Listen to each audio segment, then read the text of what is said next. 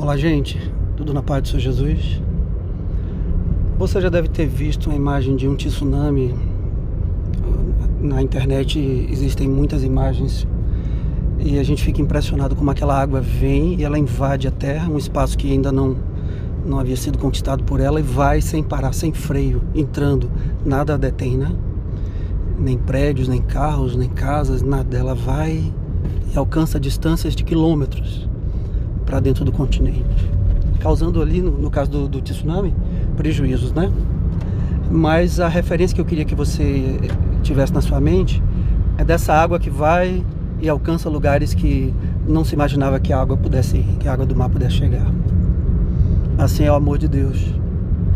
É como um tsunami mesmo, né? De amor. Ele alcança lugares que a gente nunca imaginou que ele pudesse alcançar. Lugares, pessoas e situações. Talvez você já ouviu de alguém ferido, machucado ou irritado e que se deixou levar pela carne, pelas emoções, o inimigo se aproveitou disso, que o inimigo é o pai da mentira. Talvez você já tenha ouvido algo do tipo assim: você não presta. Ou então a sua própria consciência já lhe disse assim: eu já pequei demais, eu já errei demais, eu já fui longe demais, não tem mais jeito para mim. Mas o amor de Deus é como aquele tsunami, ele chega lá em você, basta querer. Basta aceitar aquela oferta feita na cruz por Jesus, os braços abertos em seu lugar. Basta dizer: Senhor, muda minha vida, me dá uma nova oportunidade. Talvez você diga assim, mas eu já pedi tantas oportunidades antes e o que eu fiz foi muito feio. O meu passado, a minha conduta.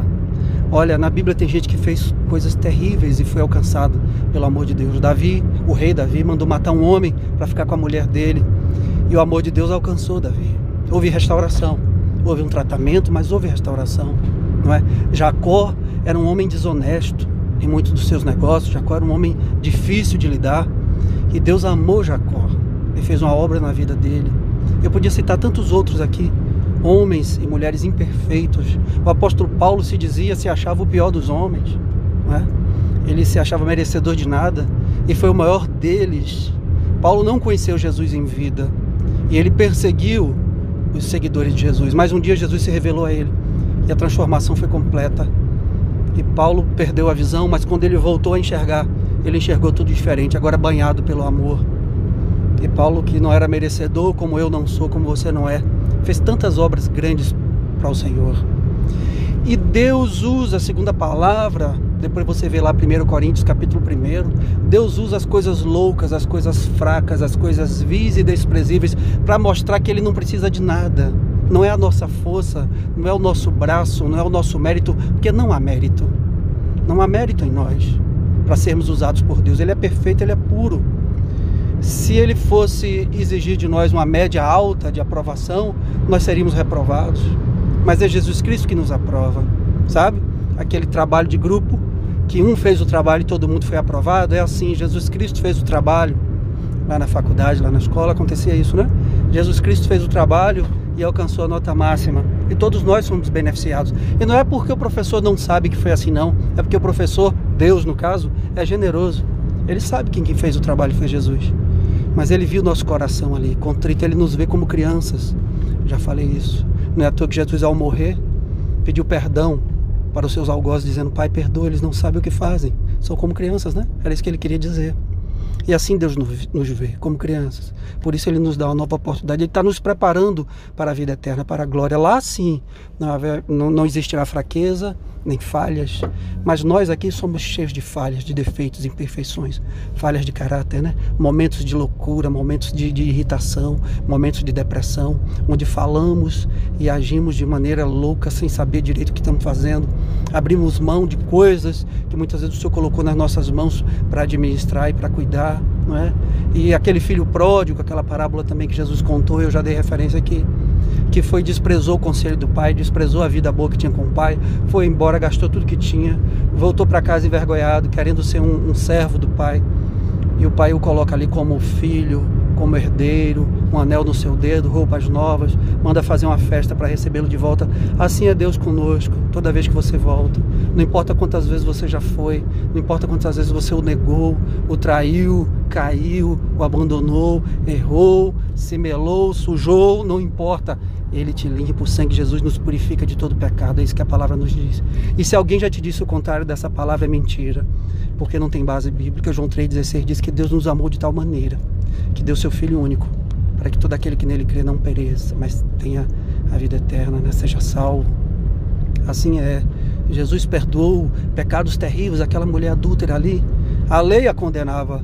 É? Não eram só aqueles homens que queriam apedrejá-la, não. A própria lei a condenava. Jesus disse: Eu estou acima da lei, eu cumpri a lei, estou revogando a lei. Não vale mais a lei, vale a graça, vale o perdão. E deixa eu te falar: a graça é ilimitada.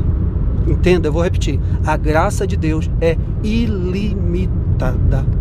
Não há pecado que ela não possa alcançar.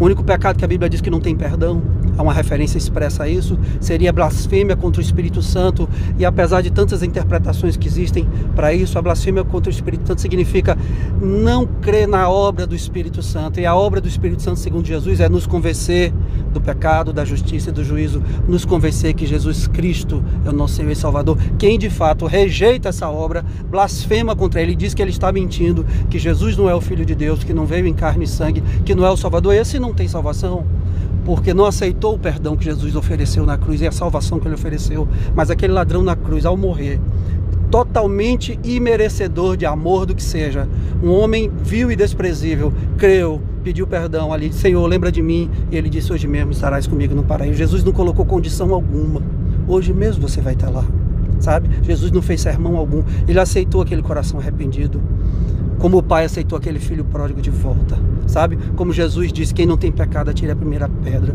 Não deixe seu coração se contaminar por pessoas feridas na alma, pelo espírito de engano que domina no mundo, o pai da mentira, que diz que nós não temos valor, que nós não somos nada, que já somos, é, estamos sujos demais, fomos longe demais, não há mais é, solução para nós, isso é mentira. Mais uma vez eu volto ao início desse áudio. Aquele tsunami do amor de Deus que vai, vai entrando, vai, vai e alcança lugares e situações e pessoas que nós não imaginamos. Tome posse dessa palavra e saiba que isso vale para o outro também. Para aquela pessoa que muitas vezes você não gosta muito. Deus a ama. Aprenda a orar por ela. Aprenda a pedir misericórdia por ela, porque a Bíblia diz que com a medida que você medir, você será medido. Se você pede misericórdia pelos outros, você vai receber misericórdia e perdão de Deus. Se você perdoa, é perdoado. Se você ama, é amado. Entenda isso. A gente só presta conta a Deus.